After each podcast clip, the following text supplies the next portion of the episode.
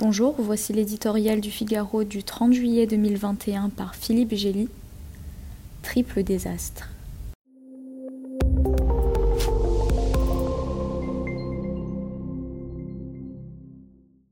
En dépit de leur puissance, de leur volontarisme et de leur prosélytisme démocratique, les États-Unis et leurs alliés n'ont fait que bâtir sur du sable durant deux décennies en Afghanistan.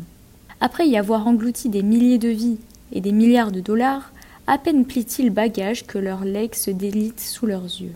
Les talibans se trouvent à nouveau aux portes du pouvoir, l'armée afghane menace de se disloquer, milices et seigneurs de la guerre réapparaissent, la République et ses institutions ne tiennent plus qu'à un fil. Désastre complet qui annonce au moins trois types de régression. D'abord pour la population afghane, en particulier les femmes et la jeunesse qui avaient goûté au parfum de la liberté, bientôt condamnées à choisir entre un islamisme moyenâgeux et une nouvelle guerre civile.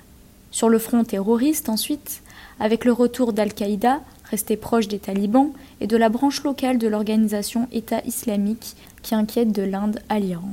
Sur le plan géopolitique, enfin, avec le déploiement instantané des Russes et des Turcs, impatients de reprendre pied en Asie centrale.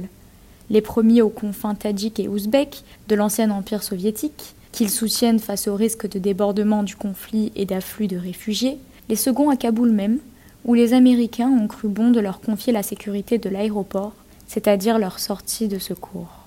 Syrie, Libye, Haut-Karabakh hier, Afghanistan aujourd'hui, Liban demain peut-être, le tandem russo-turc a pris la troublante habitude d'occuper le vide laissé par les Occidentaux. On se demande lequel de ces spectacles tragiques et humiliants va le plus secouer les opinions aux États-Unis et en Europe. Pour l'instant, la décision de Joe Biden de se retirer d'Afghanistan sans autre forme de précaution reçoit l'approbation lassée d'une majorité d'Américains. Mais c'est avant que ne s'étale sous leurs yeux le gâchis de leurs efforts passés et le drame renouvelé des prochaines violences. Ce jour-là, l'orgueil blessé des conquérants vaincus pourrait faire payer dans les urnes aux braves commandants ayant ordonné la retraite ce que les Afghans vont payer de leur sang.